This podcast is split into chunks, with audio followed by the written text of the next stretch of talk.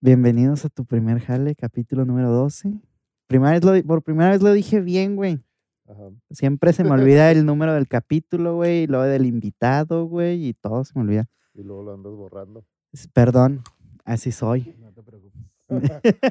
Bueno, bienvenidos este, a tu primer jale, otra vez, capítulo número 12. Ah, Este, el día de hoy tenemos un invitado muy especial. Este, esperamos y, y, y puedan disfrutar un poco del capítulo y se informen o aprendan algo el día de hoy. Pero antes de empezar, eh, aquí a mi lado izquierdo, Yair. ¿Qué onda, gente? Este, gracias por estar aquí con nosotros. Esperemos que nos estén siguiendo en las redes sociales para que les llegue todo el spam, por favor. Este, Sí. El día de hoy tenemos a, a Jalil Contreras, quien es director comercial de Alchiza.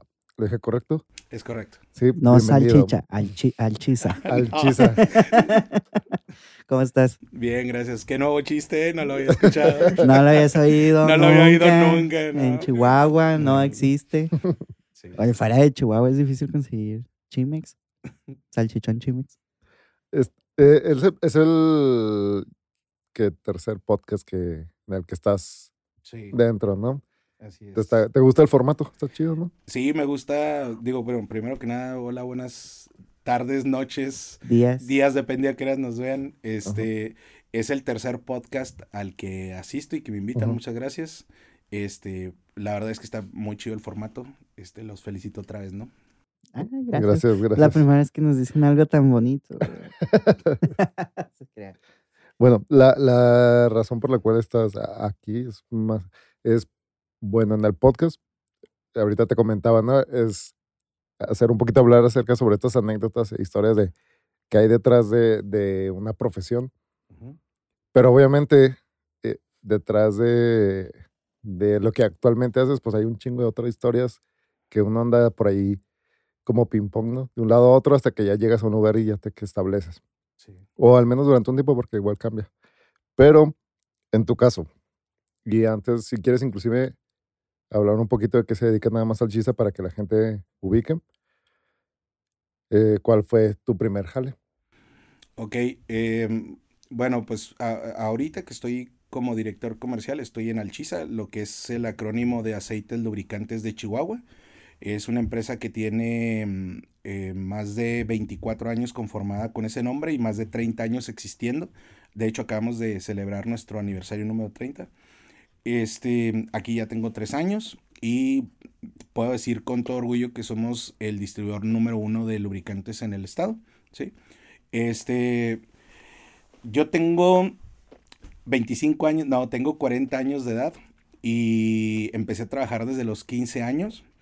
Y ahorita que me preguntabas, oye, pues eh, haz una remembranza hasta dónde empezaste. Eh, yo mi primer chamba fue vender libros tocando de puerta en puerta, de cambaseo. Ese fue mi primer, mi primer trabajo ¿De qué eran los libros?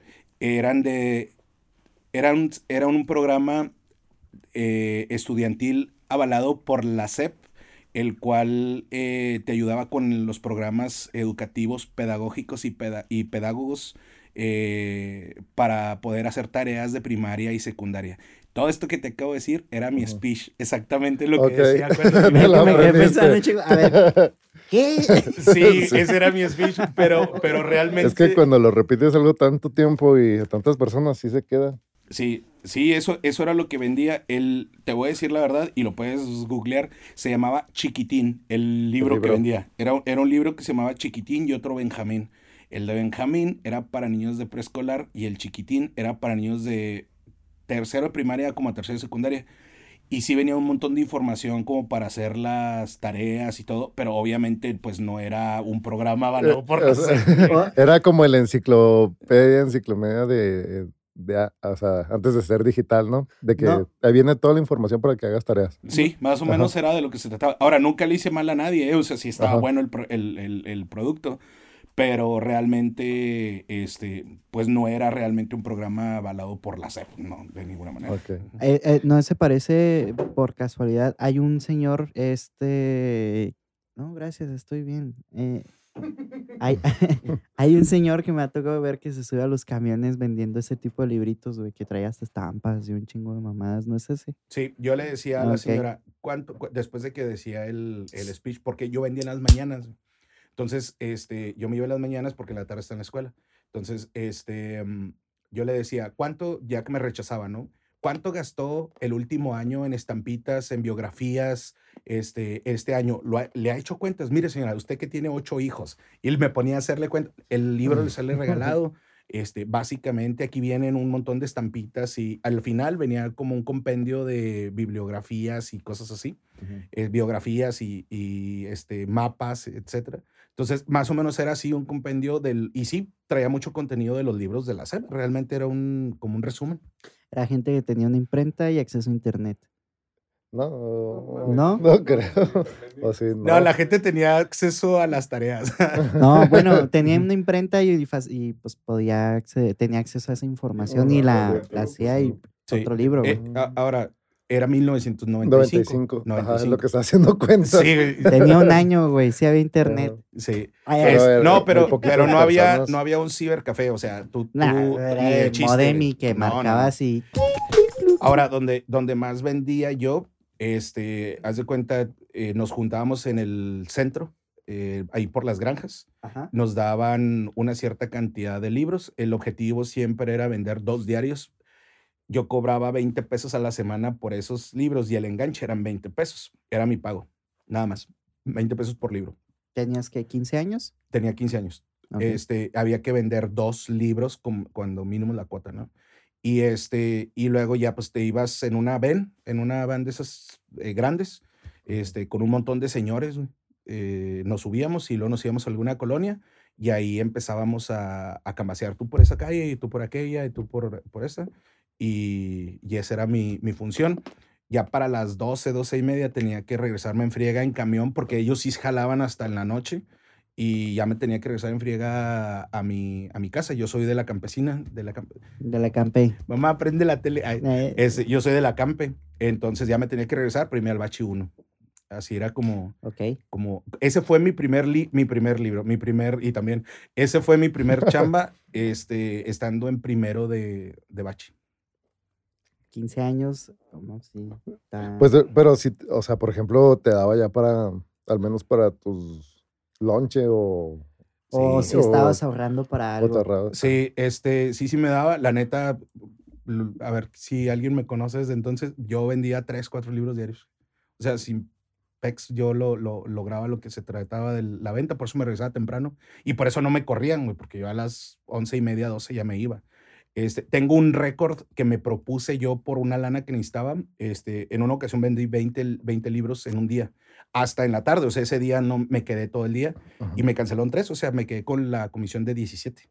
Y sí, mi objetivo era tener una moto, era comprar una moto que tenía mi vecino enfrente. eh, mi vecino enfrente era pintor de carros Ajá. y alguien le pagó un trabajo, este, Javier Chavira se llama él, este, le, le vendió, le dieron esa moto y me dijo, te la vendo, no sé, en 1500 pesos, algo así. Imagínate, yo pues contaba en libros, ¿no, güey? O sea, era, era mi forma de... ¿Cuántos libros Era mi forma de medir la vida, güey, en libros, en chiquitines. güey.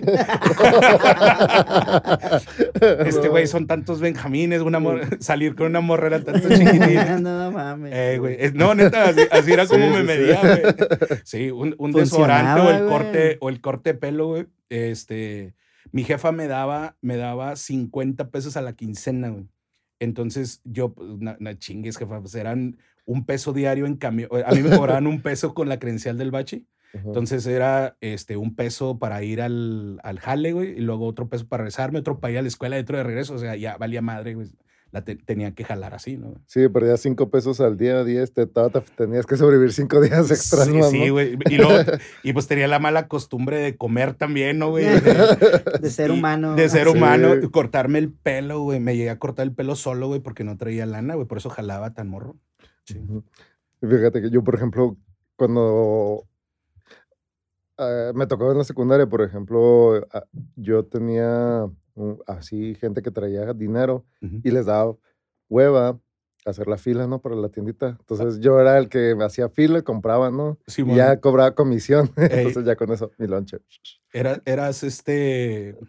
Como que. Broker. Sí, eras broker de la tiendita. Qué pedo. Ahí, güey, ahí te faltó visión. Debiste haberle cobrado a la morra de la tiendita, güey. Ándale, güey, doble feria. Sí, acá. eh, te traigo más gente aquí. Sí, ¿A, a qué edad era eso? Pues tenía 13 años, yo creo. La- en la secund, más o menos. Sí, sí, sí. Ok. Pero sí, pues, o sea, obviamente por necesidad no me daban tanto dinero como para la semana traer también lonche y moverme en camión y todo ese cotorreo. ¿no? Entonces era como que tengo que comer, tengo hambre. No, este. no a- quiero asaltar. La, la neta para mí, para mí, o sea, digo, ya, ya en serio, obvia- obviamente, pues sí tenía comida en la casa, ¿no? Y, y Ujú. no había necesidad aparente de, de tener que trabajar. Pero te, te insisto, o sea, lo que, lo que es básico a un chico de 15 años, güey, cortarte el pelo, comprarte un desodorante, eh, un libro, güey, una tarea, este, más camiones para moverte, sí tenía fuerzas que, que, que conseguir la, la chamba, ¿no? Sí, hasta para un antojo, un elote o algo así. Sí, sí. O si tienes Ujú. pareja, pues. No, pues pues, ahí, ahí, el, el regalito. Ahí güey. andaba, ahí este, no, no traía, no traía morrita, güey, Este, y era muy complicado para esos tiempos.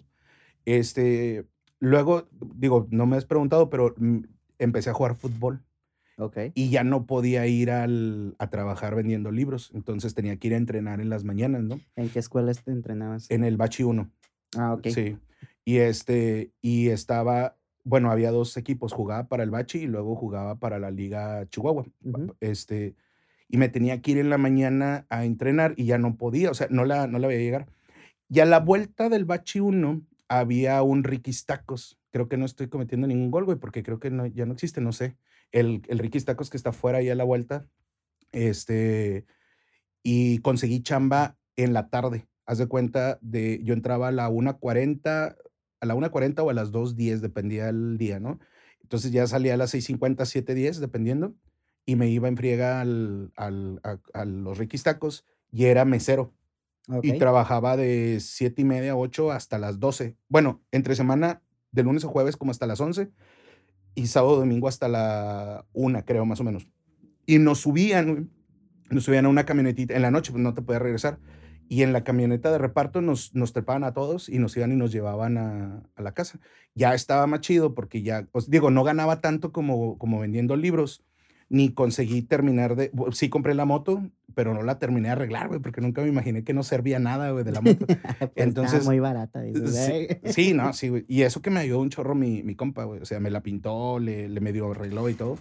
Pero luego ya en la noche, pues lograba, sí compraba mis 250 pesos, 300 pesos a la semana, aunque nada más jalaba de 4 a 6 horas. Nada más eso tenía chance de, de chombear. Ok. Sí. Entonces, jugaste en la escuela del Bachi fútbol y luego eras mesero de los de los De los eh, Ricky's. De los Ricky's. To- Sí, todavía existen. creo. Sí, Sí. sí. Este, y después de sí, ahí, cómo no. que Lo que están en el canal que son. Esos meros ahí, jale. Ajá. Ujú. Simón, Sí, sí. ahí están. Ahí. El que nos llega- tiene que en el- invitar a comer a los Vas en el tacos. canal y los, te, te estacionas ahí mismo porque ya tienen tu servicio y lo traes, agarras el canal. Sí. Simón. Ujú. Bueno, Concha. hace de eso que 25 años, güey, de, de- Bueno. de ese rollo. Y, y, de, y de ahí, ¿qué pasó? ¿Cómo, ¿Cómo continuaste tu aventura por adquirir dinero, güey? Siempre, güey, tenía hambre. Ah, no. Este, vamos a escuchar muy recurrentemente en los próximos minutos hambre, güey. Traigo hambre ahorita. Traigo hambre, güey, ¿no? Este, ya, güey, pues, haz de cuenta, eh, ahora sí con la morrita, güey, este, era imposible estar en la escuela en la mañana para ir a entrenar. Este, como todo chavillo de, a esa edad no quería jugar fútbol y me, me visualizaba jugando fútbol. Y, este, y luego la escuela y luego ahora sí tener morra, güey, y tener que, que atenderla. Yo me acuerdo que hubo un cumpleaños mío, güey, una fiesta de cumpleaños mío, que me celebré ahí, güey, en Ricky's Tacos, o sea, era, y comía tacos, güey, o sea, era, era mi, mi, mi karma, ¿no? Entonces, enfrente del bachi, este, no me puedo acordar cómo se llaman estos vatos, pero les, les agradezco un montón. Enfrente del bachi había una cuchilla y había un lugar que se llamaba Turismo Espectacular. Turismo Espectacular vendía hacia todo este servicio de broker como despegar.com y todas esas, Simón. pero en físico, güey. O sea, haz de cuenta, estos, había morras ahí hablando por teléfono. a las empresas o tú querías comprar un boleto de avión de en aquel tiempo Aeroméxico o Mexicana, creo que nada más eso había. Y este, y tú tenías que hablar con ellos, los boletos eran impresos, este, los, co- los cobros eran en cheque, entonces yo era repartidor, o bueno, cobrador, repartidor. Entonces conseguí chamba en una moto, yo manejaba una C90 y una C120 de Honda y de Kawasaki. Sí, man. Este, obviamente ya mi moto ya estaba jalando, ¿no? Ya traía mi, mi, mi primer vehículo, era una GPZ 1982 750, 750 caballos de Kawasaki. Esa fue mi primer moto. Huevudota. Ahí ponemos. Era un monstruo, güey. Sí, monstruo. se siente la Luego- muerte cuando la aceleras, Eh, güey. Y este, y andaba, pero más peligrosa una C120, güey. Entonces, haz de cuenta, em, ya trabajaba yo ahí, lo que hacía en la moto es que iba y, por ejemplo, entregaba boletos de avión o iba y cobraba. Eh, me acuerdo que iba mucho a- a- en aquellos tiempos a San Felipe, o sea, ahí arriba en la parte de arriba. Este, iba a Aeroméxico, que antes Aeroméxico en esas fechas, ya por el 97, te estoy hablando, 98, era, creo que en Quinta Gameros o en la casa enseguida de Quinta Gameros. Ahí estaba la oficinita de Aeroméxico. Este, haz de cuenta, entrabas y hacía un lado, creo que era enseguida de Quinta Gameros. Y entrabas y ahí, este, hola, ¿cómo estás? Y ya entregabas, este, los, recogías boletos y luego los iba y los repartía y, y cobraba lana en, en, en, este, en efectivo, güey, y en cheques. Una vez se me cayó, yo tenía un, yo tenía un portafolios así chiquito, no tenía mochila, y me lo ponía en la parte de atrás de la espalda. Una vez se me cayó, güey, como con 8 o 9 mil pesos de aquel tiempo. Ahí en San Felipe se me cayó. Y este, y unos güeyes me, llegué a la, llegué a la fila de mi trabajo. Y este, eran tres sillas y donde estábamos los tres güeyes que llegábamos, ¿no? Llegábamos, entregábamos y luego volvías a agarrar y te volvías a ir. Y este, y me acuerdo que llegué y me senté y madres, güey. No traía mi. Se te portafolio, va güey. acá. Es pálido, ¿no? Así, No, güey, no mames. O sea, era toda una vida, güey. O Va a sea. tener que vender la moto, güey. sí, no, güey, tenía que vender la moto y también la de ellos, güey, para pagar, para pagar, güey. Era un chingo de lana, Voy güey. a venderlos a ellos y a las motos. eh. Y este, me acuerdo que me regresé, güey. Y no, no, no soy muy bueno, aunque fui repartidor un rato, un rato, este, no me acuerdo muy bien de esa calle, pero me topé unos vatos como de mi edad, güey, como unos 17, 18 años, en una RAM de esas cerradas, RAM Charger se llamaban. Ujú. Este, eh, güey, me, me, me, me gritaron. Este, y luego ya fui con ellos. Y luego, güey, ¿qué andas haciendo? Y luego, no mames, güey, ando buscando esta madre. ¿Es este? Y luego, ¿qué viene ahí? Le dije, mira, viene un chingo de lana, pero sobre todo vienen boletos de avión. Simón, güey, güey, ya relájate, güey. Unos, unos güerillos acá bien alivianados, güey, que no tenían necesidad de robarme. Me andaban buscando, güey. Pero- O sea, ellos vieron que se me cayó y me andaban buscando. Y no me robaron ni un peso, güey, ni nada. Qué Este, suertudo. andaban Chingón. pisteando, güey, y me dijeron, Ah, anda- alcohólicos. eran unos chidos. morrillos, güey, o sea, 17, 18 años, güey. Este, Dios les dé mucha salud, güey, y les- se los multiplique, diría mi jefa, güey. Y este, y me lo devolvieron, güey. Me dijo, eh, una chévere. No, güey, gracias, güey, ya me tengo que regresar. Y me regresé a la fila y me decían, era pura madre, güey, no es cierto que se te cayó esa madre. Les conté y no me, no me creían, güey, o sea, me, me salvaron esos vatos. Ya entregué mi, mi, mi raya y todo, güey, y ya me iba otra vez a, a darle, ¿no? Y no, cambia, no cambiaste el, el, el maletín por una mochila o algo así. Este, probablemente no, güey. No aprendí la lección. Porque tengo eh. otras dos. que- no, no. No, güey, no, no recuerdo haber, no me acuerdo haber cambiado, güey. No, no, no, no, no creo que haya aprendido. le- Probablemente lo que, lo que hice fue que ahora sí traía una cajita en la parte de atrás, metía todo en la, en la cajita. Ah, ok. Yo Sí, creo, que por- yo creo que eso fue lo que terminé haciendo. Este, y luego ahí lo que me ocurrió a punto de graduarme del bachi, tenía unos camaradas ahí también por cerca, arribita del Palomar.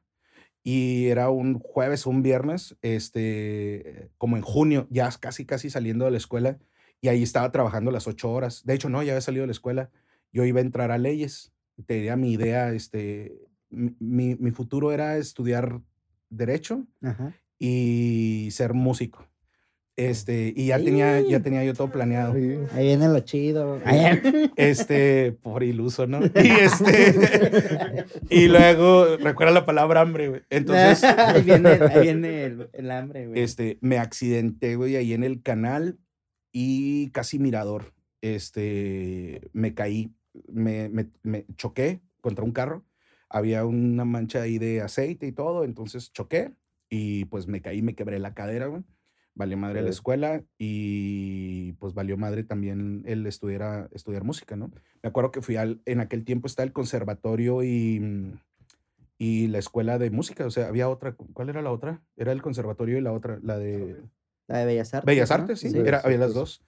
Y este, y yo tenía todo el plan segurísimo de que iba a hacer las dos cosas, o sea, yo juraba que, que iba a hacer las dos cosas, este, pues nada. Pues nada, y luego, bueno, independientemente de- del accidente, de todas maneras, o sea, leyes y artes es un chingo de cosas así, o sea, Andaría vendiendo libros, güey. Son diferentes, Y- en cosas que tienes que aprender así. digo, con todo respeto a los abogados que tengo un chorro de amigos, ¿no? ujú. Este, pero sí, pero sí. El este, trabajo, o sea, simplemente la estudiada, o sea, te iba a quemar el cerebro con tanta cosa. Era Las muy- leyes cambian Sí. cada rato. Sí, y era, sí, o sea, pu- pues la ingenuidad, ¿no? Este, ahí lo que me pasó, güey, fue que me fracturé. Mi mamá, aunque es de aquí, Chihuahua, toda la vida, su, su carrera profesional estuvo viviendo en Ciudad Cuauhtémoc, Chihuahua. Entonces, y pues yo era un vato que andaba en silla de ruedas, güey. o sea, fui un lisiado un par de meses. Entonces, eh, me incapacitaron, güey. Me fui a... mm, eh, Sí.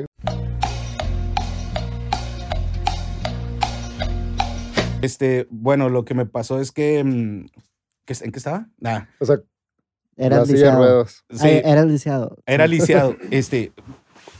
Algo, algo súper chistoso. Digo, no es chistoso más que la- cuando lo cuentas tú mismo, ¿no? Me acuerdo que llegaron por mí y me llevaron a la clínica Morelos Ajá. y me echaron en una, cami- en una camilla de esas verdes que, que se pega, te pegas así completito. Y me Ajá. pegaron, y había como unos 10, 12 vatos, todos así acomodados, así sin orden. Bueno, no, no había orden en la, en la sala esa, que teníamos algo, güey. O sea, si ahí había un vato con alguna enfermedad, güey, todo se nos pegaba, güey, sí. Estuvo bien, estuvo bien grueso, güey, porque sí estaba, e- eso fue en el 97, en junio del 97. Y ya, güey, pues estar en el seguro, no escucho, estar en el seguro social, este, pues la verdad es que era muy, era muy complicado, güey, este, comer y vivir ahí durante unos días, pues era difícil, ¿no? Entonces, bueno, mi mamá, mi mamá me tuvo que llevar, güey, en calidad de, de lisiado, me, me tuve que ir a Cuauhtémoc y ahí estuve dos meses. Obviamente se perdió, se perdió la, mm, la, la escuela y me topé con, con mi, la que hoy es mi esposa. Este, era mi vecina o vecina de mi mamá y desde entonces la conocí, güey, desde los, bueno, la conozco desde antes porque era mi vecinilla, pero este, la, con- la, la volví a encontrar a los 17, Órale. 17 años. Este, ya cambiaron. Dices, ah, hijos. Ah, ah, ¿qué pasó? Buenas, buenas. Sí, sí, que ha habido. Oye, pero yo daba pena, güey. Yo, yo, yo en silla de ruedas nomás las veía pasar. O sea, sí, este. Las, las hacía acá. Quemando llanta afuera. Y, y este, no, nunca las alcancé. Es, bueno, al final sí la alcancé, ¿verdad, güey? Pero, y pues por eso se quedó la pobre, güey. Sí. Sí, no contaba con mi astucia. Y ya la, ya pues al final, haz de cuenta, mi plan era en lo que me pueda levantar. Me acuerdo que está el Mundial, el Mundial de Fútbol del 98. Este, ya me, no, eso fue, sí, en el 98 fue esto. Este, fue el Mundial. Yo lo que quería era regresarme a Chihuahua ya a continuar con mi vida. Y dije, bueno, pues le sigo en, en turismo, y, en turismo espectacular y sigo trabajando y me espero a, averigüé que había semestre cero y que podía entrar a la escuela. Y también como pretexto para poder estudiar algún taller de música, ¿no? Me acuerdo que hablaba por teléfono a la escuela para cotizar cómo está lo de los talleres y todo.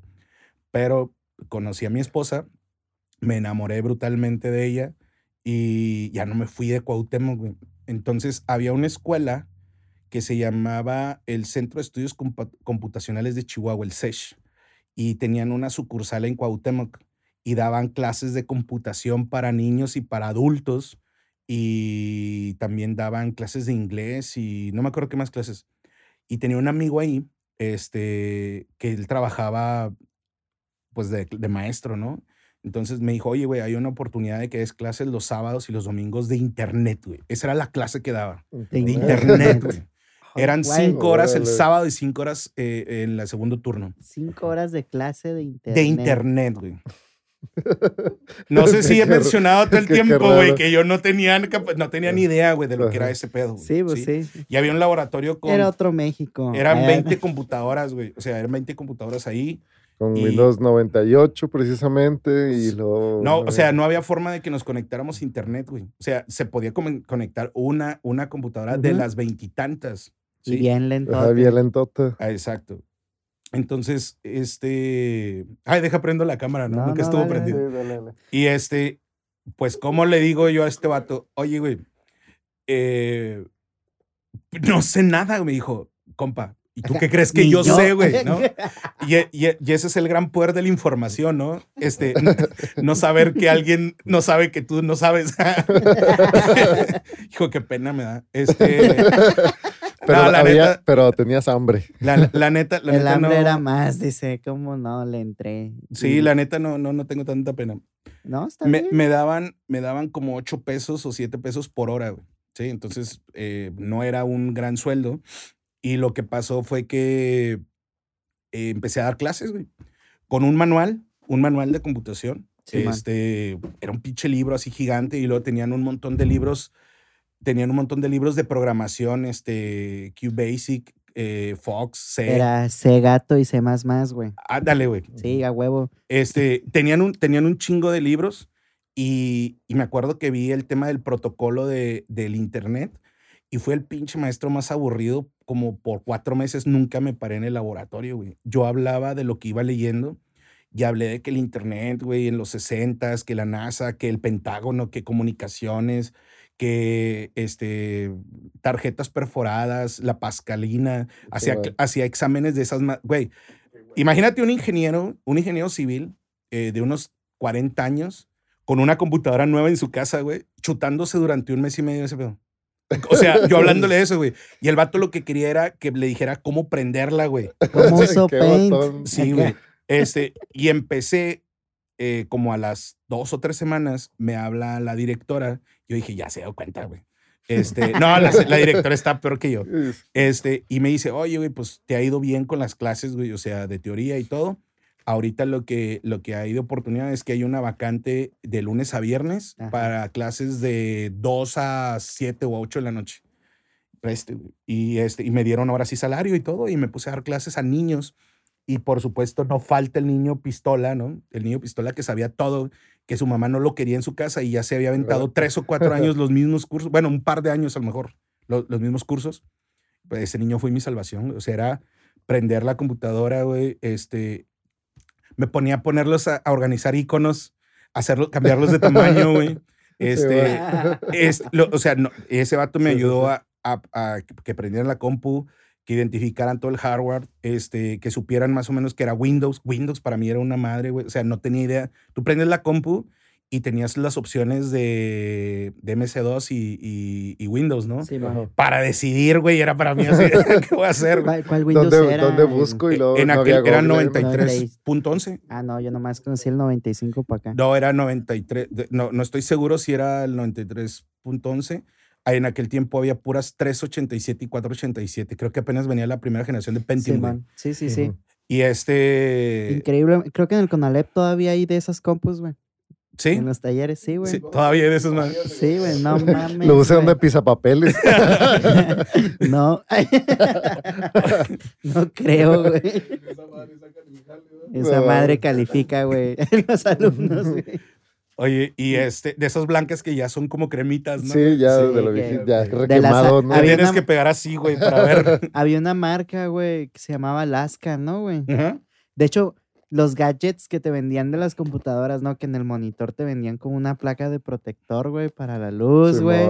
Y luego los mousepad y un chingo de gadgets, güey, que servían hasta para tener ahí lápices colgados, güey, junto al monitor, las voy- bocinas de lado. Te, te voy a decir, güey, había una computadora que se llamaba KFC. No es mentira, era como KFC. Con letras verdes, googlealo, verás. Este, había computadoras, de o sea, yo creo que aparte de las IBM y todas esas, había más baratas y más, más chafas, güey, eran las que teníamos ahí nosotros. Yo tengo, tengo una duda por- antes de continuar. Sí. O sea, pues empezaste como tus inicios de hacer vida ahí en Cuauhtémoc un ratillo, ¿no? No, nada más fue muy poco. Muy poco. Pero, Es- por ejemplo, ibas con el asunto de, de querer ser músico, pero nada más, ¿la música desde dónde viene? La música viene, güey, pues desde los inicios de la historia, ¿no? No, no te Sí. Este, no sé, güey, Es que qué, no qué tengo difícil inter- que ten- tenga No- que decir eso. No, No, no. No tengo, no mames. tengo internet. Déjame saco internet para investigar. Güey, googlealo, güey, no mames, güey. O sea, Ya tienes todo en Google, güey. ¿Qué te pasa? Sí, ¿verdad? este, no venía en el chiquitín, fíjate.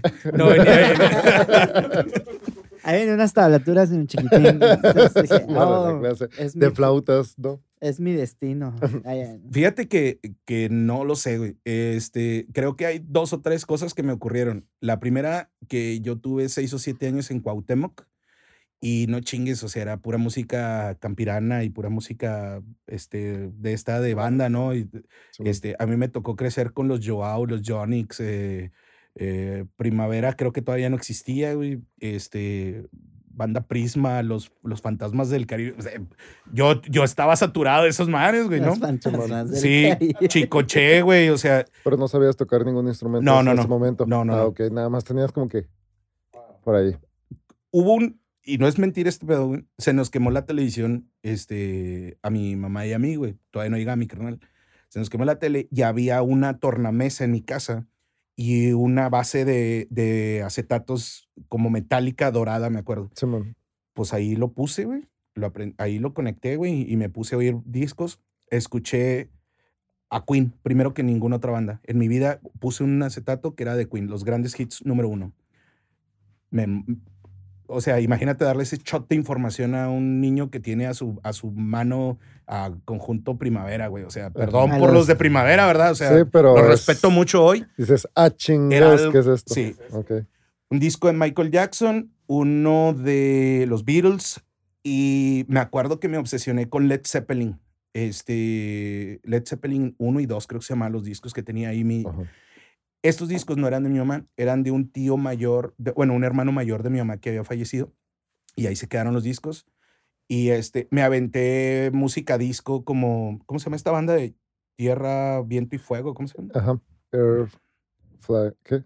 Fire. Pues lo de Wing, de- September. eh, me acuerdo de aventarme ese, esos discos. Ajá. y ya tenía muchísima información. O sea, ya para mí era mucho. Y luego una de mis primeras novias, por cierto, este músico hoy profesional, era, era hija de músicos y tenía yo acceso a ver los ensayos y era un, era un gran grupo en, en, hasta ahorita es un gran grupo, se llama Sentimiento Latino. Este, tuve acceso a, a, a ver a músicos, o sea, yo llegaba a su casa y me acuerdo de ver un piano, este, ver a sus hermanos, este, también tienen, son, son músicos muy conocidos aquí en Chihuahua y, y no nada más aquí. Yo me acuerdo de ver videos de ellos tocando en Suecia o en Europa, o sea, me acuerdo de, de ellos viendo festivales, ¿no? Entonces, tenía acceso de repente a esa información y yo quería tocar. O sea, yo me acuerdo mi primer, mi, mi primer este, convocatoria así de una tertulia entre amigos para hacer una banda, tenía yo 13, 14 años. Y no sabía tocar nada, ni nadie de ellos, ¿no? Sí. Entonces, Sí, entonces, este, yo le decía a ella, oye, pues, podemos hacer esto, ¿no? Digo, así empezó también mi primer Ajá. banda, güey. De hecho, la actual es igual. Este, y tenía yo, yo tenía ganas güey, de, de que pasara eso. Y luego me metí al coro de la, de, de la, de la escuela del himno nacional Ajá. porque había reprobado. Entonces, yo no tenía idea de que podía ser entonado. O sea, no tenía ni, ni, ni la más remota idea. Obviamente empiezas a, juntarte con gente que sabe más y más y más y más. Y me junté con varios amigos que me fueron enseñando. Y luego conocí a un cuate que no me acuerdo. Ah, estábamos tratando de armar una banda y escuchamos a un niño que tocaba la batería bien chido y era el vecino de un amigo donde, donde nos juntábamos. Y ahí tenía un maestro de música que era más o menos de nuestra edad y él también ya lo que quería era hacer una banda y su única opción era enseñarnos a tocar a todos para poder tener una banda, güey. Y, jodido, este, ahí pues, empezó el hambre otra vez. y, y él, y él daba clases y aparte era músico de en aquel tiempo de una banda que se llamaba Cherry Pie y era también de bodas, así, ¿no? Luego él me invitó él también, ese, ese rollo fue muy breve, pero me invitaba eventualmente a, a los eventos a llevar bocinas y cables y a conectar, ¿no? Y de repente me subí a cantar una o dos veces con ellos, con Cherry Pie se llamaban ellos. ¿A qué edad?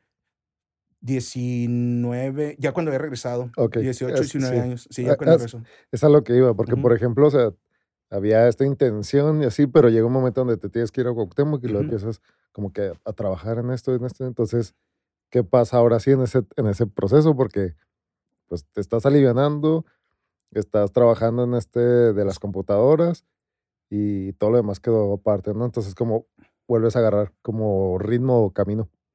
Bueno, primero que nada, en la, en la silla de ruedas este, y en la cama sin moverme, aprendí a tocar la guitarra. Ahora, ahora. Ahí no. Ahí aprendí a tocar la guitarra, hacer. ajá. Ok, sí. Este, ahí conozco también a mi, a mi novia, en- hoy mi actual esposa, y me quedo, me quedo realmente por ella, este, me, me gasto todo el año aparentemente en esto. Como todo niño de 18 y cacho, me acuerdo que ella me acompañó a ir por mi credencial de lector, o sea, mi primera, mi primera IFE, Ahora, ahora. y este, y pues nos embarazamos. Nos embarazamos como por febrero, marzo del 99, 90, no, como en- bueno, ya no puedo engañar a mis papás. Nos embarazamos luego, luego, güey. ¿Qué y me van a este, decir? Eh, Para marzo, para marzo 22 del 99 ya estaba yo casado. ¿Cuántos años tenías, güey? 18, güey. O sea, tuviste un hijo a los... 19 años. Ok. Ok, ok. Ahora, ahora. Sí, 19 años. Tuve, tuve mi primer hijo. Ahí en Cuauhtémoc, seguían en Cuauhtémoc. No. Ya se vinieron para acá. Nos venimos para acá. Ok. Este, ya había que entrar a la escuela otra vez. Este, ya había necesidad de conseguir algo que fuera rápido, barato, ya con un hijo. Y nos metimos los dos a marketing, a mercadotecnia, en una escuela que acababa de abrir. Y daba clases en una casa, güey, que se llama la Universidad, eh, La, la Universidad Regional del Norte, ¿sí? Sí. Y este, la Universidad Interamericana del Norte, perdón, la WIN, acababa de abrir en ese momento, la, la WIN. Eran, no había posibilidades en ese momento de que tuvieras certificado, o sea, de que tuvieras un título. No había, no había una un fundamento ante la SEP, una validación ante la SEP. Hasta los segundo año ocurrió. Ok. Nos regresamos mi esposa y yo. Este, había que estudiar, había que tener a mi hija, había que tener eh, a mi esposa y no tenía chamba. No, me acuerdo que cuando regresamos nos metimos a- los dos a Walmart a ser cajero y de ayudante general y pues no, no me satisfacía. Luego ella a los, a- al Oxxo se metió a trabajar en un Oxxo y yo, ella era cajera de un Oxxo. Y eso que nos ayudó alguien, una buena amiga, la, la, eh, Heidi se llama ella, nos ayudó a, a que su papá la metiera como, él era, él era el encargado del Oxxo y la metió ahí a trabajar al Oxxo, embarazada. Ok. Sí, este, fui vendedor de una mueblería, no me acomodaba. Entonces, la verdad es que lo que ocurrió es que mi mamá me dio mm, un terreno que tenía ahí enseguida de su casa Ajá. y el vecino lo quería y se lo vendí en como en 30 mil pesos.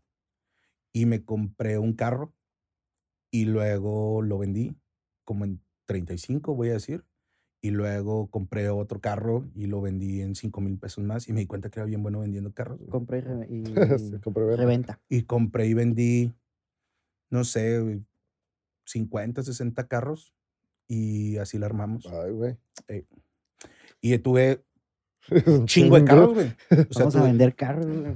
Bueno, en aquel tiempo, en aquel tiempo había tres o cuatro lugares a donde iba a ir a comprar. Este, estoy seguro que si hablas y preguntas por mi nombre al Heraldo en el clasificado les debo lana, güey.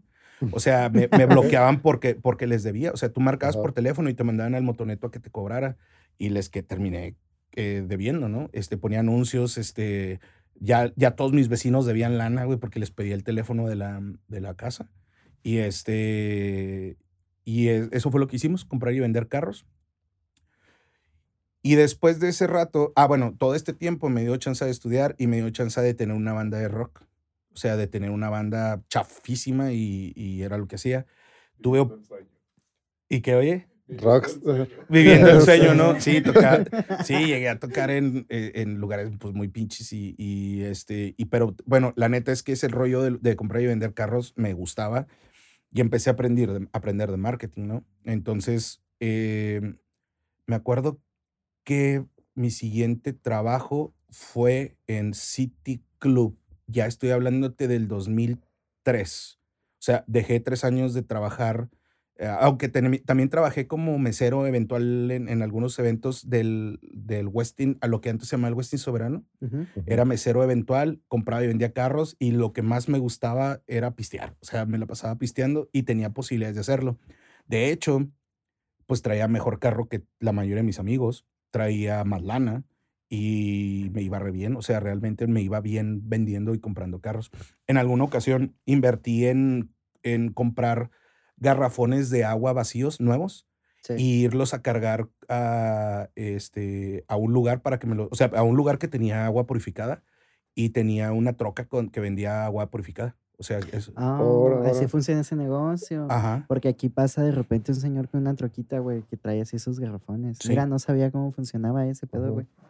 Ahora. Te- pero te, te, te lo juro, yo sí iba y pagaba por el agua. O sea, iba a un lugar donde había agua chida y, te, y luego llegué a, a ahorrar unos pesos porque yo mismo le ponía las tapas y los sellos con una pistola de calor. Ah, Simón. ahí en el, en el lugar. El lugar era por la Américas. Este, este señor se apellidaba Aldama o al, Aldama, creo que se apellidaba él. Y él me, me vendió unos garrafones, yo tenía una troca. Luego no me gustó tanto, la neta, andar vendiendo el agua yo y contraté a alguien que al último, pues me daba la mitad de lo que realmente vendía, ¿no? Entonces, pues terminé vendiendo la troca esa y, y seguí haciendo mi trabajo de mesero y, y vendiendo y comprando carros. Luego me metí a City Club. Cuando abrió, yo me puse a vender membresías para que te afiliaras al, al club El club. antes de que estuviera terminado. Me metí ahí a trabajar, entre, ahí te designaban por un perfil, te asignaban a que, hacia qué lugar ibas y a lo que me asignaron fue a ventas de mayoreo, o sea, ventas. Ya me acaba de titular, me acaba de graduar, no, me, no, no de titular, me acaba de graduar. Este, mm, me puse a vender eh, mercancía al mayoreo. Por cierto, no es, no es mentira, me encontré a uno de mis primeros clientes mayoristas hace poco en el avión. Eh, venía de la Ciudad de México y me lo topé al señor. Este, Ernesto Jaque se llama. Un saludo a Ernesto.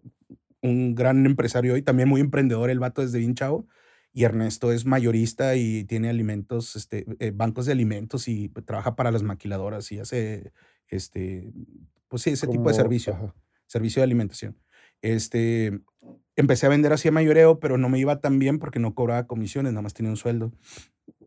Después de eso me metí a vender vales de despensa para sí vale Sí. y duré bien poquito y de ahí me pasó lo mejor que me podía pasar en mi vida profesional. Conocí a un cuate que se llamaba Lorenzo Mendoza de Monterrey y trabajaba para Pinturas Berel y me dio la supervisión de los módulos de venta de, Pinturas Berel para lo que era Hallmark en aquel tiempo y Home Depot. Entonces yo tenía promotores de venta mezclando pintura y yo era lo que hacía, este, ir a supervisar que llegaran y, y, haciendo las cosas La neta, fue un trabajo súper fácil, güey, porque yo nada más tenía que ir a ver que llegaran, hacer un pedido en cada tienda y luego esperar que se fueran y que cambiaran de turno. Y eso fue lo que me... lo o sea, me, me iba muy bien y ya tenía un sueldo y seguro y me iba súper bien como, como empleado. Y yo tenía 20, entre 23 y 24 años. Y te daba para ya, digamos que tener la estabilidad personal, ¿no? como un adulto. O sea, y- sin problema, hoy una persona de 40 años puede tener ese sueldo, ese, ese, Ok. ese empleo. sí. Sí, pues ya te quitaste muchos problemas de, de paternidad, de estar pagando. Y luego, Ah, no, pues no fue por eso. O sea, la, la verdad es que ok, Dice, quisiera contestar que Soy sí, pero pudiente ya. ok, el hambre no para. écheme tres chamacos. No, tuve otro, tuve otro hijo, este, mi hijo Gerardo, este, en el 2001 nació él. Y bueno, nosotros teníamos escuela, vendía, vendíamos y compramos carros y luego aparte teníamos dos hijos, ¿sí? Y aparte te digo, era mesero eventual, etc. De casa de renta y todo. Me metí a ver él. Tenía acceso yo a, mm, a este, a- te digo, a- a- mucho tiempo libre. Me acuerdo que me compré mi primer Xbox. Este, y, yo- y, y hay una anécdota también de mi esposa, porque este, yo tenía un fax para los pedidos y ciertas cosas ahí en mi casa y me pagaban el Ajá. teléfono. Y mi esposa me llegó a decir, ¿dónde andas? No, pues en tal lado. Y luego marcaba por el fax. Y después de que no contestabas, pitaba y se quedaba abierta la línea güey, durante unos segundos. Y ella me escuchaba jugando al Halo güey, y todo eso. ya existía el Halo. Ajá. Este, ella se, se daba cuenta de que estaba ahí realmente en la casa y luego ella me, me volvió a marcar y sonaba la línea y me decía, Jalil, sé que estás ahí. O sea, no, ella, ella se da cuenta que estaba realmente jugando Xbox en la casa ¿no? no, no a estoy las jugando Halo. a las diez y media de la mañana. En pijama, ¿no? Sí. No, sí, tenía que llorar. O sea, los turnos de, de pinturas eran Ajá. 7, 8 y 9 de la mañana. O sea, tenías que estar antes de que ellos llegaran. ¿no? Ok. Mi proveedor de, de todos esos promotores era Manpower. Entonces yo tenía que estar listo por si no, fal- si no había alguien. Alguien en Manpower está expri- espe- esperando a que le habláramos a otro promotor, ¿no? O de plano me quedaba yo. O sea, mm, sí, no, tampoco no era tan fácil, pero sí, era sí. lo que hacía. Sí. De, y de, después de, de toda esta cuestión, seguías vendiendo autos y luego estás trabajando con, Merel. Después de ahí, ¿qué, qué, qué saltó? me topé otro, otra gran oportunidad. Este, me topé con un, con un gran amigo hoy, este, se llama Iván Lavín. De hecho, él es, este, no, no de los malos, de los buenos instructores, este, capacitadores para empresas. eh, tiene, es escritor de libros, tiene Generaciones 4x4, creo que se llama su libro. Este, sale en los programas de televisión, tiene una, es columnista y él era gerente en aquel tiempo comercial de Trooper, herramientas. Sí. Un compadre mío, hoy mi compadre, este, trabajaba, había conseguido un trabajo con él y a la vez tenían promotores ahí en Home Depot. Entonces llegué a una entrevista, me llevé a todo dar con él, luego, luego hicimos química de volada. Y este, te puedo decir que no tengo una amistad con un, con un jefe, sa- salvo con mi jefa hoy, pero de en toda la historia no hice una amistad con alguien como para que te pueda hablar de él después de 20 años. O sea, es un gran tipo y Ajá. aparte es un, este, te digo, hace podcast, este, tiene, es, es un tipo que, que sale en la tele. Y él era gerente y realmente yo le, yo le digo a él todavía, cada vez que tengo oportunidad, me enseñaste realmente a cambiar mi, me- mi manera de pensar. Yo era un vato que se iba a las 10 y media de la mañana a jugar Xbox. Este, tenía la facilidad de no, de no, em- no esforzarme y me fui con él y ese cuate con la más grande de las paciencias me decía, a ver, compadrito, vamos a hacer esto, vamos a chamear y me llevó a ventas de Trooper Herramientas, ¿sí? Y empecé a visitar clientes, empecé a, mm, a- a comprometerme con, con, con el, con una organización, empecé a ser profesional, eh, digo, dentro de lo que cabe a los, a los 24, 25 años. Y pues pues- me, me llevó al crecimiento. ese vato. Sí, o sea, más bien eh, es como eh, el crecimiento profesional, ¿no? De Que sí, a veces a lo mejor dices, ah, ya estoy bien, conforme, pero alguien más con experiencia te ve y dice, ah, Podrías está- hacer podrías esto". hacerlo mejor. Ujú. Él, tiene 27, él tenía 27 y yo 24. güey. Ujú. Era un tipo de apenas tres años. Y realmente me, me hacía que me comprometiera con él. Él tenía esa, esa manera de transmitir eh, compromiso, ¿no? O sea, tú no le fallabas nada más a la empresa si no hacías las cosas, le fallabas a él como amigo. Y la verdad es que se convirtió en un gran líder. Luego él también tenía un muy buen líder que se llamaba David Paredes, creo, se apellidaba él. No, David Corrales, era, era el director. Otro tipo que nos, que nos cuidaba muchísimo. Y yo aprendí a cómo hacer las cosas con autodisciplina, o sea, voluntariamente. Eh, tener integridad, me acuerdo mucho que él platicaba mucho la integridad, hacer, hacer lo que se debe de hacer y hacerlo bien, a pesar de que nadie te esté viendo. Entonces, yo podría tomar la decisión, era, yo era home office. O sea, yo aprendí mi primer trabajo home office desde los 24 años. Yo podía simplemente no ir a trabajar y hacerlo todo al último, ¿no? Ajá. este, y no, él- yo tenía un compromiso por hacerlo. Y ahí cambió la historia de mis ingresos y ahí cambió mi vida por completo. O sea, ahí fue donde me di cuenta que sí podía eh, querer más, tener más hambre y empecé a conocer cosas que no tenía yo idea que se podían acceder siempre y cuando te comprometieras con algo. Eh, yo no tenía más conocimiento de nada más que del, más que del, del- de mis necesidades, mis hijos y mi esposa y, y, quer- y querer crecer. Dejé la música por completo. Mm, tuve una guitarra acústica siempre ahí, pero me dediqué a chambear. Empecé a comprometerme con lo que tenía que hacer. Empecé a ser más puntual. Empecé a no faltar. Empecé a esforzarme más. A lo mejor habrá gente que podrá decir, híjole, sí, sí se te notó el cambio, pero estabas muy carente todavía y abusaba del, de la situación, pero no, realmente yo, yo puedo decirte que ahí se modificó mi, mi vida. Me compré mi primer carro nuevo. Tenía una hipoteca a los 25 años. Este, nos aventamos ahora sí voluntariamente por mi tercera hija. Mm, empecé, empecé a tener otra vida, o sea, fue, fue totalmente distinto.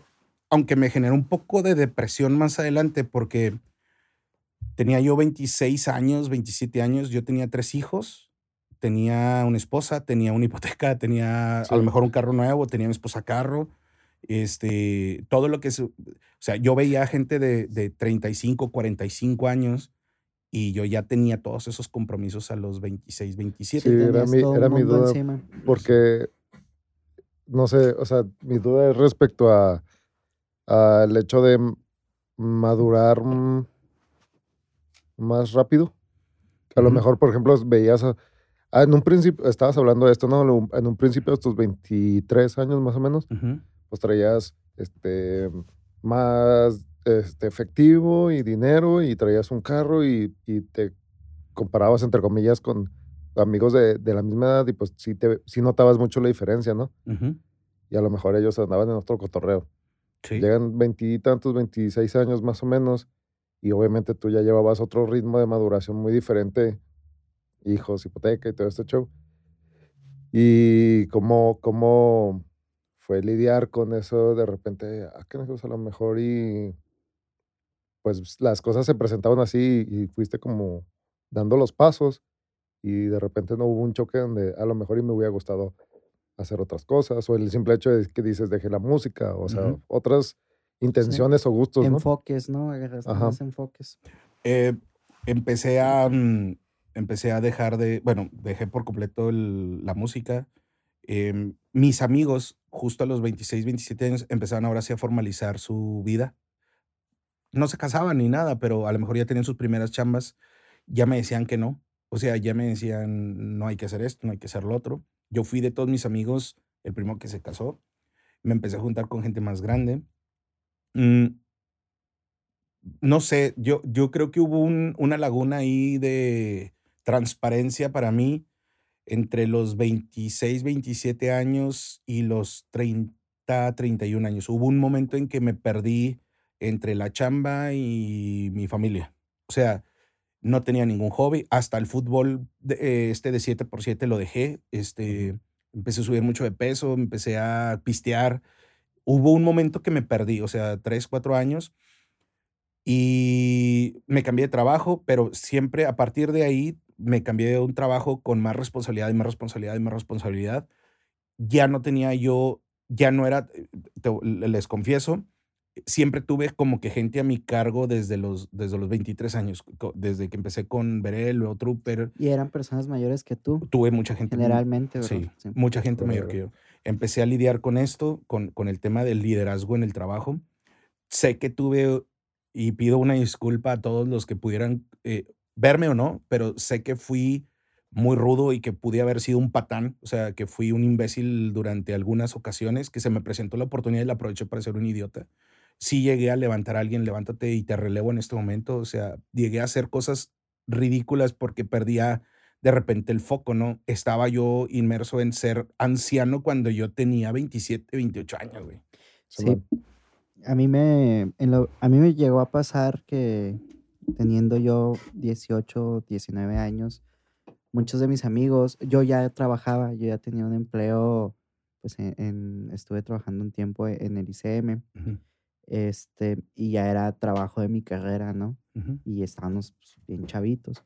Entonces yo veía a mis amigos todos en fiestas, haciendo algo que haría un güey de 18, 19 años y yo encerrado en un estudio, güey, editando un informe, güey. Entonces, sí, esas cosas sí te, sí te generan un poquito de conflicto personal, güey.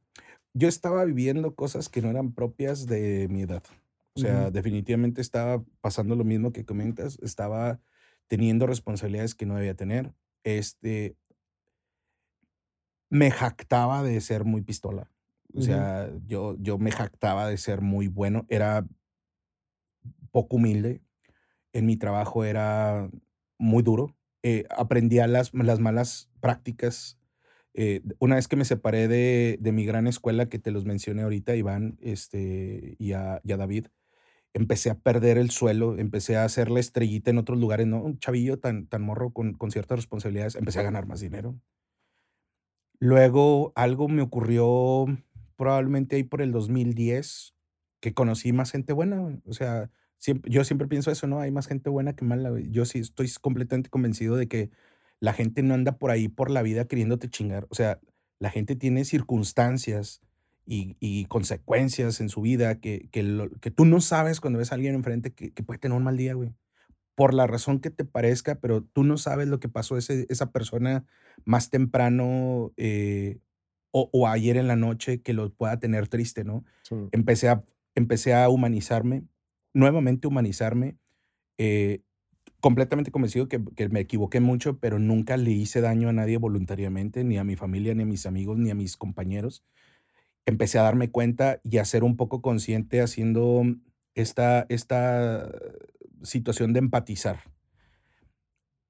Muchos años aprendí, entendía yo que empatizar era ponerte en los zapatos de los demás.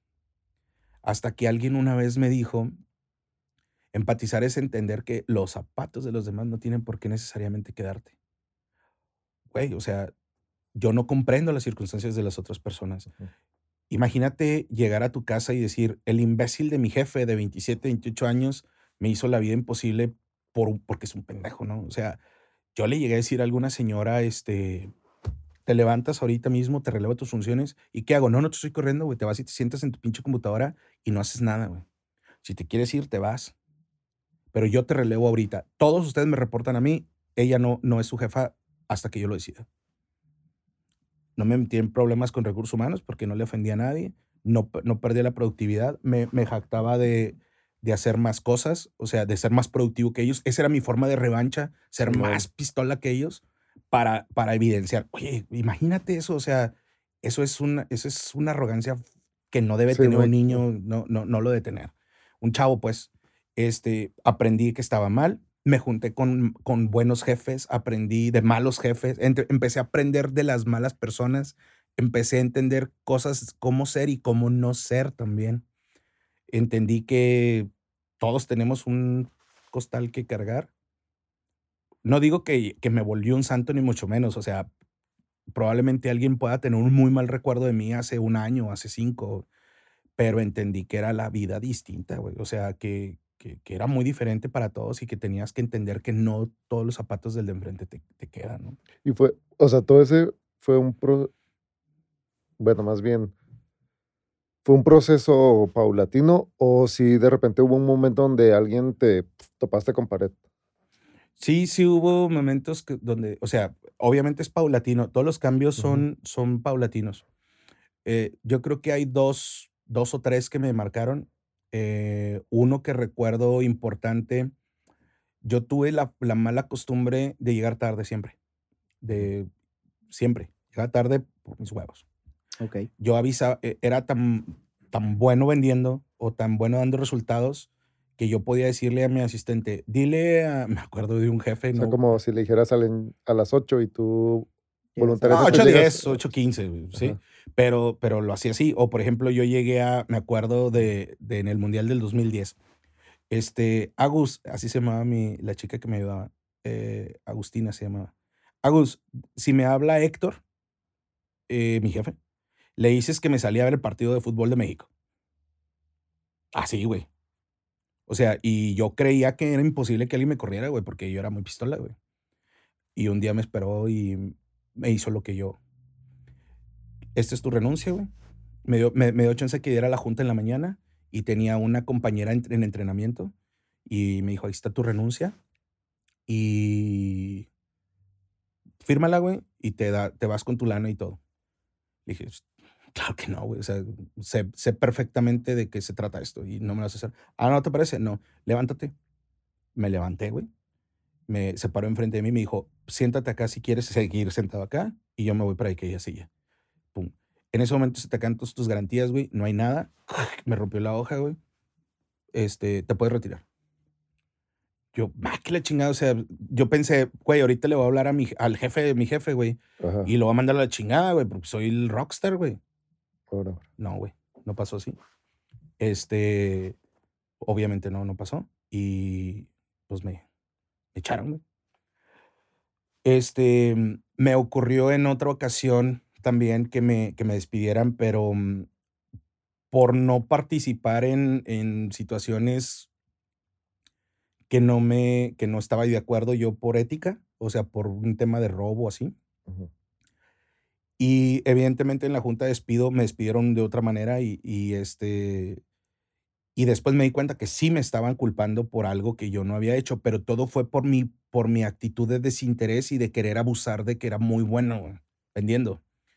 Y cualquier persona podrá podría ahorita decirme que que pude haber fallado en algún dato que di, pero en que era una pistola vendiendo siempre supe que sí lo era desde niño.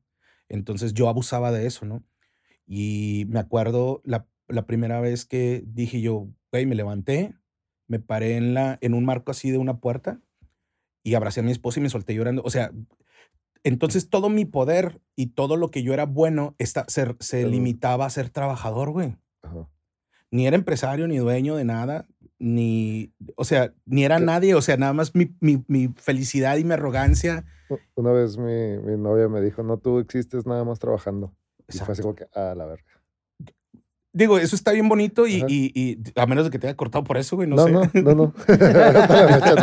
Le mando un beso. Oye, yo tocando, yo tocando frases que no. No, no, pero o sea, Ay, no mames. o sea, ese cotorreo de que a veces de repente te absorbe tanto en lo, en lo que te gusta o en lo que eres bueno, así que, que No solamente se basa cuenta. alrededor de eso, ¿no? si no te das cuenta en el momento en el cual ya se vuelve tu relación con el trabajo algo, algo insano, güey.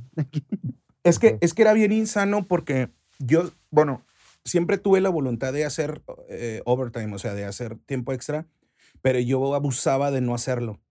O sea, de- yo me portaba en contra de las reglas, ¿no? Hay, hay una teoría que también le aprendí a un jefe que era la teoría del sac, ¿no? El zig-zag. Yo siempre iba en sac, güey. En todo en contra de todos los demás. Siempre lo hacía al revés y me funcionaba y te digo, abusaba de eso. Esas situaciones en particular, este, me pasó también en alguna ocasión que me hicieran, sé que hay una terminología, pero que me hicieran bullying en el trabajo, siendo yo tan pistola, este, según yo, eh, todo lo que digo es según yo, eh, que hubiera gente que me dijera, ay, pinche mamón este, o sea, y hablaran de mí y me desestimaran y me bajaran a la tierra y no era tan bueno, o sea, mm, había gente muy buena, ¿no? Empecé a darme cuenta que ni era donde me podían valorar en el trabajo únicamente y, y que también ya no estaba tan chavo, ya tenía 30 años, eh, ya no era el rockstar, ya había, más, ya había muchos más de 25, 26 más buenos que yo, ya había gente de 32, 33 siendo directivos y yo no, eh, ya empezaba a conocer yo gente que tiene su propio negocio y yo no, entonces, güey, yo no valgo nomás lo, del, lo de mi trabajo, o sea, hay muchas cosas más por qué valorarme, ¿no? Como ser buen papá, buen amigo, buena persona, buen ciudadano, buen vecino, buen, buen ser humano, güey. Sí. Sí, sí, o sea, más eh, completo, ¿no? De todas las áreas de, de la vida y no solamente en el trabajo. Sí. Y bien curioso porque yo puedo decir que a partir del 2011, 2010, 2011, volví a la música como en el 2012, 2013. Volví a jugar fútbol, volví a juntarme con más amigos, empecé a comprender que mi, eh, empecé a diferenciarle entre la eficiencia y la eficacia, que era más eficacia hacia el, alguien con menos, con menos recursos más productivo. Y empecé a chambear, no menos, y, y ojalá y mi jefa no vea este podcast, ¿no? Pero me, me empecé a dar cuenta de que, de que a las 6, 7 de la tarde es suficiente. Y que todo lo que tengas pendiente para mañana lo puedes hacer mañana mejor, más fresco, eres más eficaz. ¿Sí? A, cierta hora tu cerebro, tu, tu cuerpo empieza a bajar la efectividad y tú te esfuerzas más y te quemas más y te agotas más. Y si lo ves como eficacia otra vez, pues te, e- es mejor un empleado bien de 8 de la mañana a 5 de la tarde, de lunes a viernes, a un güey con toda la pila de lunes a miércoles. Entonces empecé a cambiar y me volví bien curioso, más exitoso en la chamba, empecé a recuperar amistades, empecé a ser mej- mejor jefe, espero, espero que, porque es una opinión que no me puedo atribuir yo, es, es algo que, que- que- que lo tiene que decir otra persona, pero empecé a enterarme que era pues más, más, más integral Y lo que me pasó ahí fue que me empezó a ir mejor económicamente, me empezó a ir mejor en mis, en mi, escalando en, mis puestos. Empecé a tener más amigos, no sé si ya lo dije, pero empecé a tener más amigos, a, a, cambiar, ¿no? A, a, ser mejor persona. O sea, que, que la raza empezara a decir, güey, qué buena onda, este vato me echó la mano por, por esto sin esperar nada a cambio. Y luego empecé a recibir eso, empecé a recibir esa, esa práctica de hacer a alguien un, un, esfuerzo extra por mí sin necesidad de hacerlo. Este, y se volvió bien bonita la vida, se volvió bien chida mi vida laboral. Cuando tenía como unos 32 años, yo trabajaba para una empresa que se llamaba Posteca, es una empresa nacional, pero éramos los distribuidores de una marca transnacional que se llama Shell. De hecho, mi vida lubricantera empezó como desde el 2010 para acá.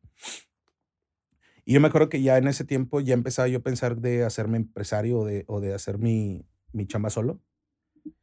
Y me dijo el Jalil, tranquilo, o sea, otra vez, la, las personas no somos nada más empresarios. Este, las personas somos, podemos ser buenos empleados toda la vida y no el éxito se limita al, al, al éxito empresarial, ¿no? A tener tu propio negocio. Eso es cierto. Sí. Entonces, este, relájate, güey. El señor tenía 67, 68 años y no se había querido jubilar y era súper buen, súper, súper buen empleado, ¿no? Y tenía un, un éxito económico súper cabrón, o sea, impresionante. Y mm, me relajé. Te digo, en todos los sentidos me relajé. Y ya tengo, yo creo que unos 8, 9 años hice una transición, contestando a tu pregunta ahorita, una transición en unos tres o cuatro años y los últimos diez puedo decir que he llegado a un escalón y espero, por favor, que no sea el último, o sea, espero seguir mejorando como persona. ¿Y cómo llegas a tu actual empleo? Em, yo estaba viviendo en Guadalajara para una, em, eh, trabajando para otra empresa muy similar. Este, pedí un cambio hacia Chihuahua o pedí alguna oportunidad hacia regresar a Chihuahua. No me gustó estar fuera de mi casa.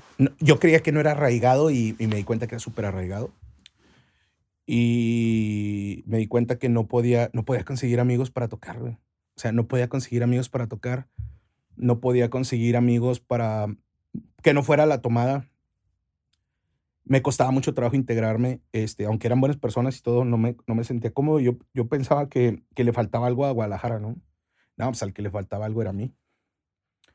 Y mm, este, el, un 27 de noviembre del 2018, tengo muy buena memoria con las fechas y con las personas. Este, un, Qué envidia. un, un 27 de noviembre me fui y me pisteaba un chingo cuando estaba en Guadalajara. Pisteaba solo, era un alcohólico. Me, era muy alcohólico.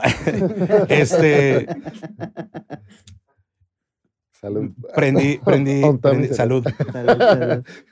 No vaya a ser. Me acuerdo, me acuerdo que, Eso se pega, ¿eh? Me acuerdo que un día dejé de ser alcohólico y ya no volví a tomar. Toquen madera todos.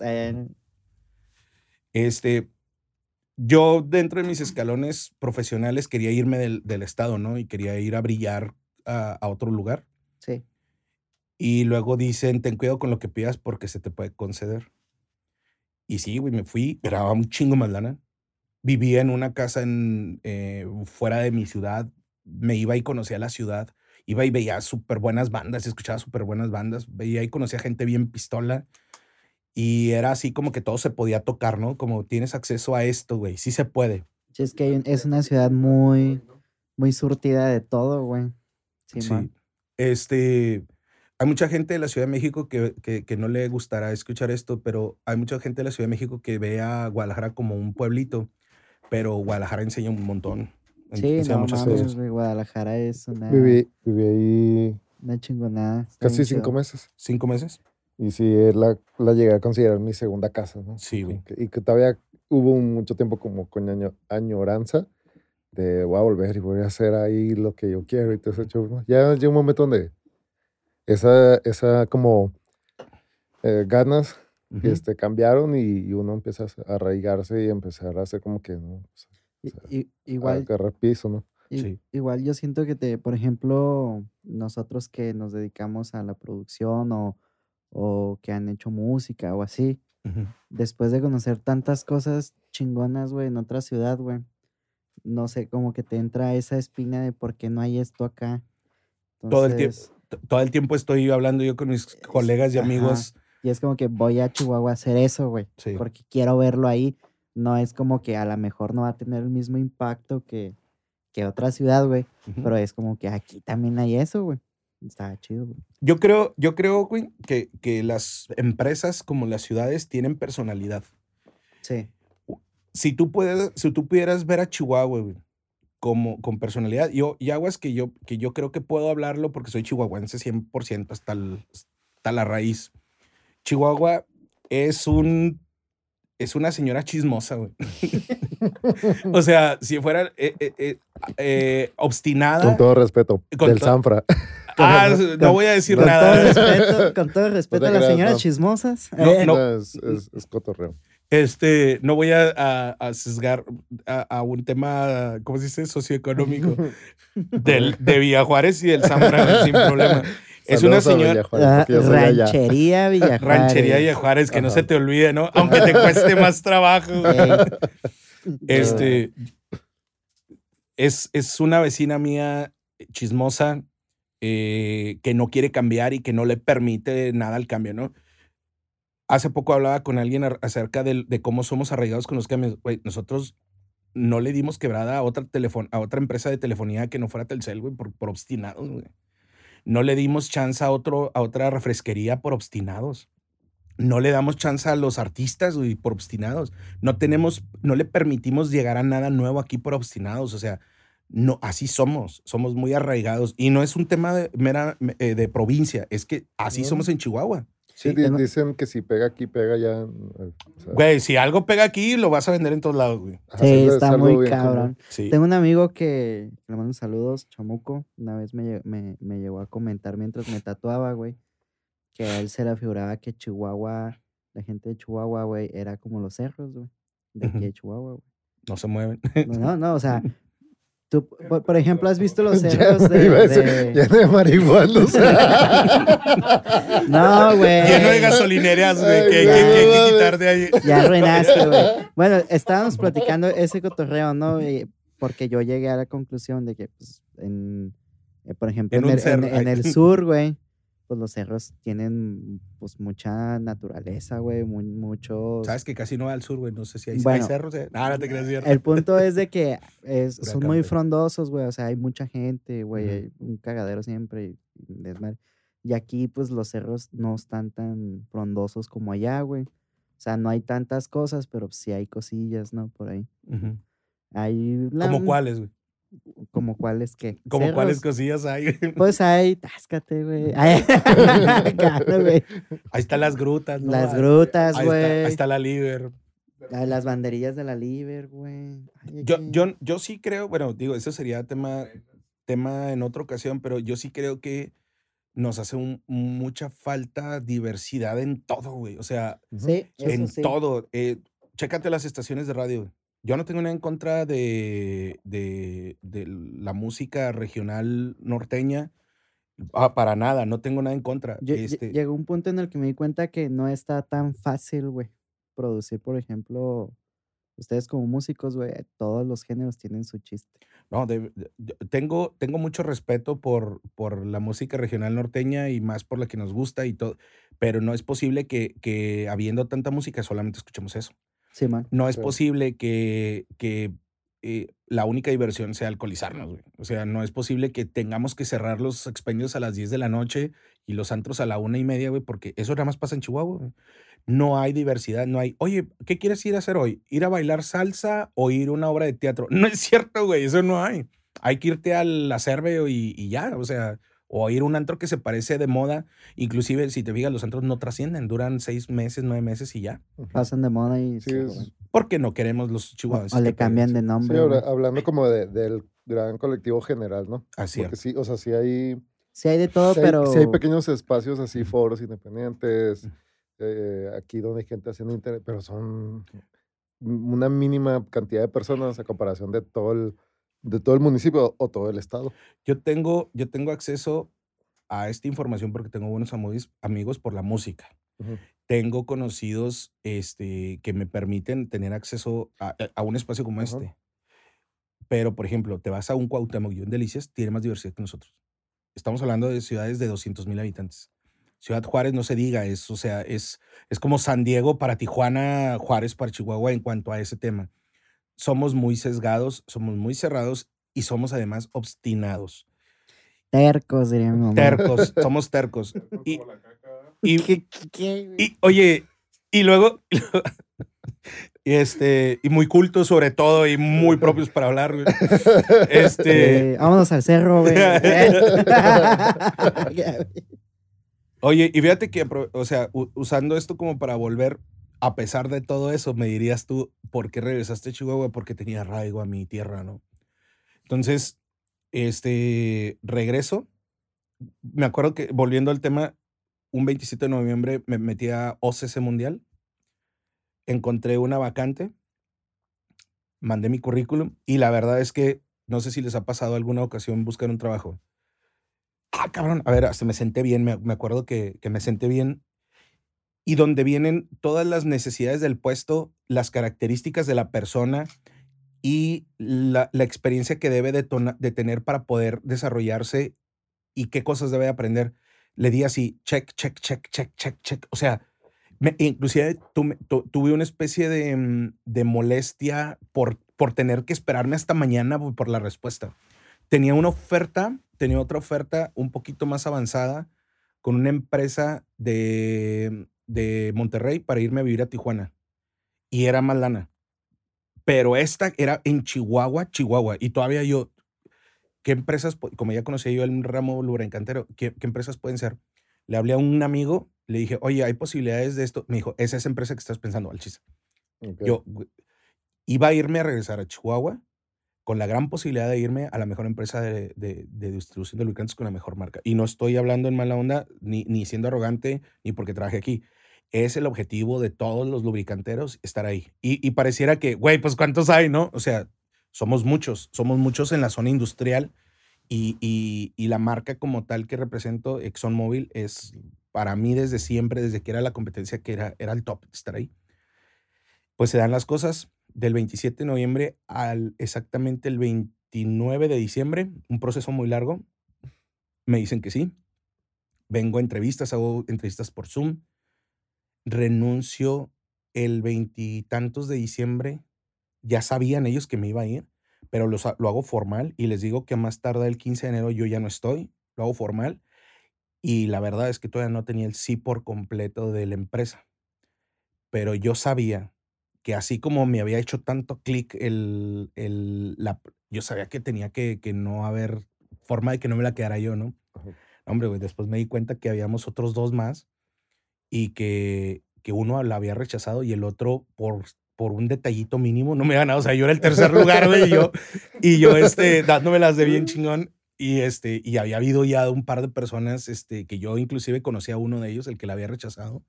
Este, y sí, güey, cuando dije yo, es más, me acuerdo que cuando dije, ¿quién podría competir contra mí para ese puesto que me ganara? Dije, esta persona. Y ya la había rechazado él, güey. Y, y este, me preguntaron por él en, una entrevista, me preguntaron por él y yo, este, hablé maravillas de él, güey. pues, obviamente no iba, a, no iba a decir nada, nada, nada malo, ¿no? Pero bueno, al final la gané. Eh, me regresé de, de Guadalajara eh, con, con mis hijos. Tenía a mis hijos más grandes allá viviendo conmigo. Este, mi esposa y mi hija menor acá. O sea, otro, otro daño familiar también, ¿no? Aparte, ¿no? Ajá. Y me instalé. Y pues ahorita la verdad es que tengo tres años, exactamente el 17, 15 de enero, 17 de enero, que cumplí tres años y espero que sean los tres primeros de muchos porque me siento muy cómodo y siento que, que todo lo que les he platicado, así como que historia, me hicieron realmente esforzarme por sentirme parte de, de un organismo, como de una maquinaria, y este, ser resiliente siempre, pensar que siempre van a salir las cosas bien. Y te lo juro, a mis 38 años me prometí que portarme bien y hacer las cosas bien me tenían que representar una de dos, que fuera mi último trabajo para siempre. Y si no lo, lo lograba hacer con todo lo que les he platicado, entonces me tendría que dedicar a hacer otra cosa para generar ingresos. No, no me interesa crecer en otro lado, sino aquí, siendo buena persona, siendo buen empleado, sabiendo que no lo sé todo y aprendiendo más. Tengo un chorro de gente que trabaja conmigo que son bien buenos, o sea, muchísimo más buenos que yo, más jóvenes, más grandes, este, y trato de entender que así, que así es una organización, ¿no?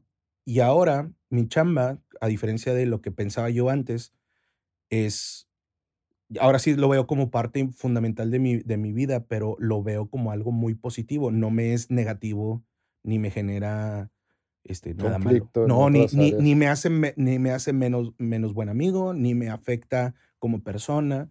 Tengo muy buenos amigos en el trabajo y me ha generado, me ha generado muchos amigos fuera del trabajo. O sea, yo en mi vida había tenido tantos amigos, la verdad. Este, y tiene que ser porque algo tienes bueno, ¿no? O sea, algo debe de ser bueno Algo está pasando. algo está pasando, sí. Sí. En- y este, yo creo que la gente confía más en mí, pero porque yo confío ah, así. Yo confío en la gente a ciegas. Te insisto, creo ahora que la gente no anda por ahí queriéndote chingar. O sea, eso creo ahora. Que, que la gente anda, si te hace algo, pues no era, no era personal, güey. Y, y bueno, y si no lo logro, si pudiera decir que no lo logro, eh, no me, no me da pena, tampoco no tengo tanto miedo, o sea, este, eventualmente ya lograré encontrar algo, siempre ha pasado. A mi parecer estamos en un lugar de, lleno de oportunidades, o sea, México es un...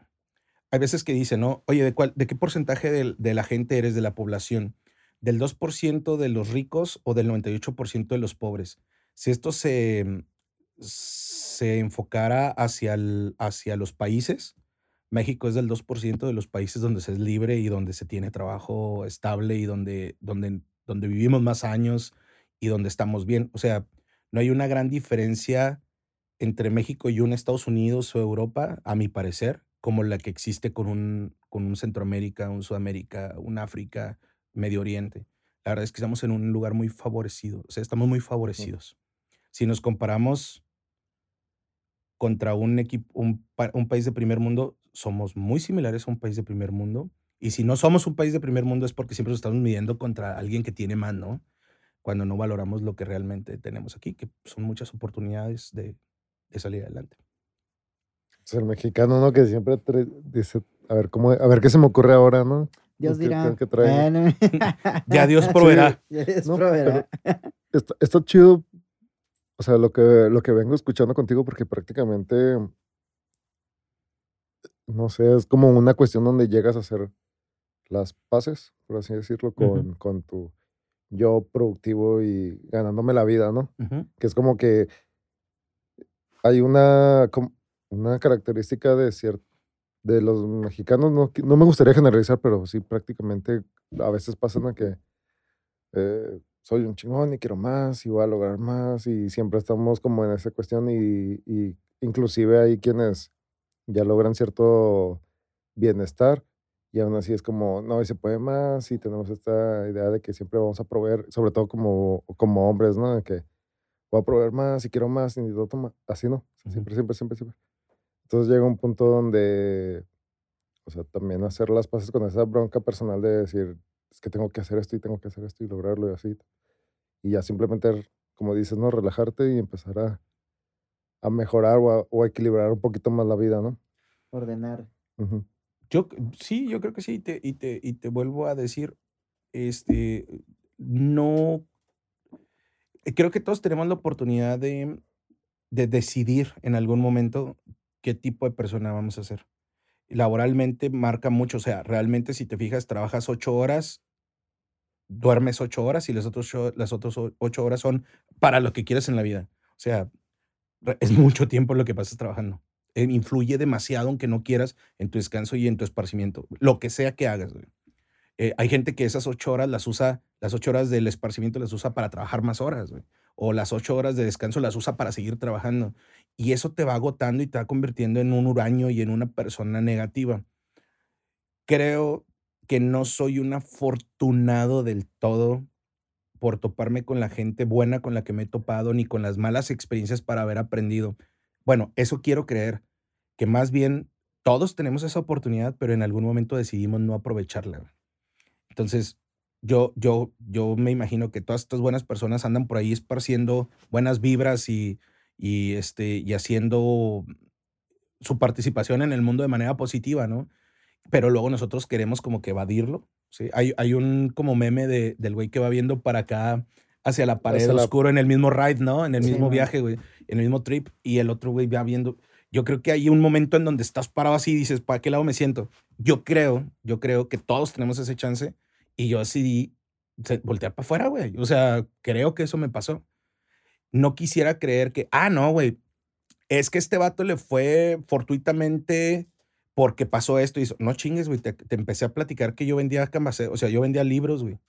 Te digo que me casé a los 18 años y tuve tres hijos a los 25 y, y este, salvo el factor, honestamente lo digo, salvo el factor de que alguien me regaló un pequeño bien, mi mamá, para modificar mi vida durante un tiempo, no creo, güey, que eso sea el factor que haya cambiado por completo todo. O sea, Sí. quiero creer que no es así, quiero creer que, que De- decidí de- hacer las sí, cosas de, chidas. De decir que, ah, pues soy de ese porcentaje privilegiado que le pusieron todo, ¿no? O, o sea, Pues sí, güey, no, no quisiera creer eso porque entonces que, perdón por la palabra, pero qué mierda es la vida, güey. O sea, yo quiero creer que, que tengo, te lo juro, tengo excompañeros médicos, excompañeros arquitectos, excompañeros empresarios.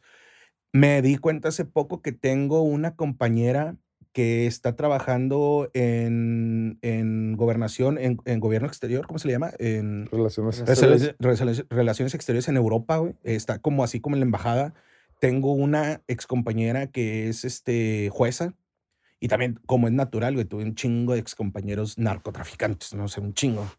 Pero digo yo, son más los buenos. O sea, estoy seguro que me rodeé de los buenos. O sea, que había más buenos. Espero que no sea yo alguien muy afortunado y que sea más bien que todos vivimos esa parte, güey. O sea, porque yo no puedo, no puedo creerlo de otra manera. No me gustaría creerlo de otra manera, porque no mames, tengo hijos. O sea, espero que mis hijos también elijan con la, con la experiencia de vida que les pueda yo compartir. Güey, un momento vas a tener que elegir para qué lado. Y, y ojalá y elijas el correcto, güey. Que es, este, divertirte en la pinche vida, güey. O sea, diviértete, güey. Trabajando, haciendo música, echando una cheve, yendo a un podcast, o sea, platicando con la gente. Diviértete, güey. No te vas a llevar nada. Otra cosa, yo tengo 40 años, se va el pinche tiempo volando. güey. O sea, yo a veces me estresaba pensando a los 27, 28 años, qué madres voy a hacer cuando esté ruco yo a los 40. No chingues, o sea, ahora veo gente más grande y digo, no mames, soy consciente de lo rápido que se va la vida. Este, eh, en un parpadeo voy a estar de 60 años. Entonces, pues no mames, perder la vida únicamente chambeando, este, o estar huraño o viajando en el carro al trabajo y perderte de lo bonito de, de conocer gente y de, y de aprovechar para hacer mínimamente el bien. pues, hay que aprovecharlo, te digo. La juventud no es un don eterno. Ay, ay, La juventud no es un don, ¿no? Sí. no es un don No. eterno, se acaba la chingada. Diviértense. Ay, Relájense. Ay, Vamos, a divertirnos. Ay, ay, Acá al cerro. Uy, No, pues, oh, qué chido. La neta no, pues no, o sea, ya nos habían comentado que íbamos a, es- a escuchar un chingo de cosas, pero no tenía idea de lo que era como toda tu historia y está chido. Neta, sí, me llevo dos, tres aprendizajes así. Yo como cuatro. Qué bueno, sí, y pues qué chido. esperando que también a la gente que, que se haya quedado hasta este momento escuchando, pues igual, ¿no? O sea, no es como que la gente que, que lo escuché es como, ah, este es el camino del éxito, ¿no? Por eso son diferentes, por eso son diferentes historias y diferentes invitados que a fin de cuentas es como, pues agarrarle de todos, ¿no? A ver qué, qué, te, qué cachas. Sí, igual a- Entonces, a, sí. lo mejor hay una persona que ahí nos escuche que esté pasando una situación similar, ¿no? Y que piense que, que ya no hay solución para ciertas cosas y así. Entonces, la idea también es como que de todos los, de todas las personas que vienen y nos platican su historia, que, que sepan que no, no son los únicos que a lo mejor empiezan desde abajo, güey, o que están chingándole un tiempo, o que llegan y se topan con pared, o que les ha ido chido y han tomado malas decisiones. O sea, todo, todo es un carrusel, güey, que sube y baja, güey. O sea, el Sí. chiste es aprender. La otra vez estaba escuchando que a quién era de ah, sobre que nos habían vendido la idea de que el éxito era solo de una forma y, y nada más, ¿no? O sea, si no logras esto, esto y esto y esto y esto, no eres exitoso. Y es como que basta, ¿no? O sea, no, no es así. No, definitivamente no. Bueno, amigos, este, hemos llegado a- al final de este capítulo. Espero y lo hayan, lo hayan disfrutado tanto como nosotros. Este, ¿algo más que, que quieras agregar, Jair? No, si quieres dejar tus redes sociales en dado caso que alguien te quiera De- de- contactar. deja las redes de tu banda, güey. ¿Tienen banda? Bueno, Sí. si tienen redes sociales, güey. Eh, sí tienen banda. ay, no, sí, sí tenemos. Güey, somos viejos, pero no tanto, güey. No, Sí, no, no, no. Tien- Tienen Metroflog. Tienen Sí. MySpace, güey. Este, me pueden mandar un directo por Messenger. Hace rato que no le echamos a volar, pero este, sí, mira, tengo una. Ya se llama Outlook, ¿no? Ya no se llama Sí, conoce, ubicas Me- Metroflog, güey. Sí. Este, bueno.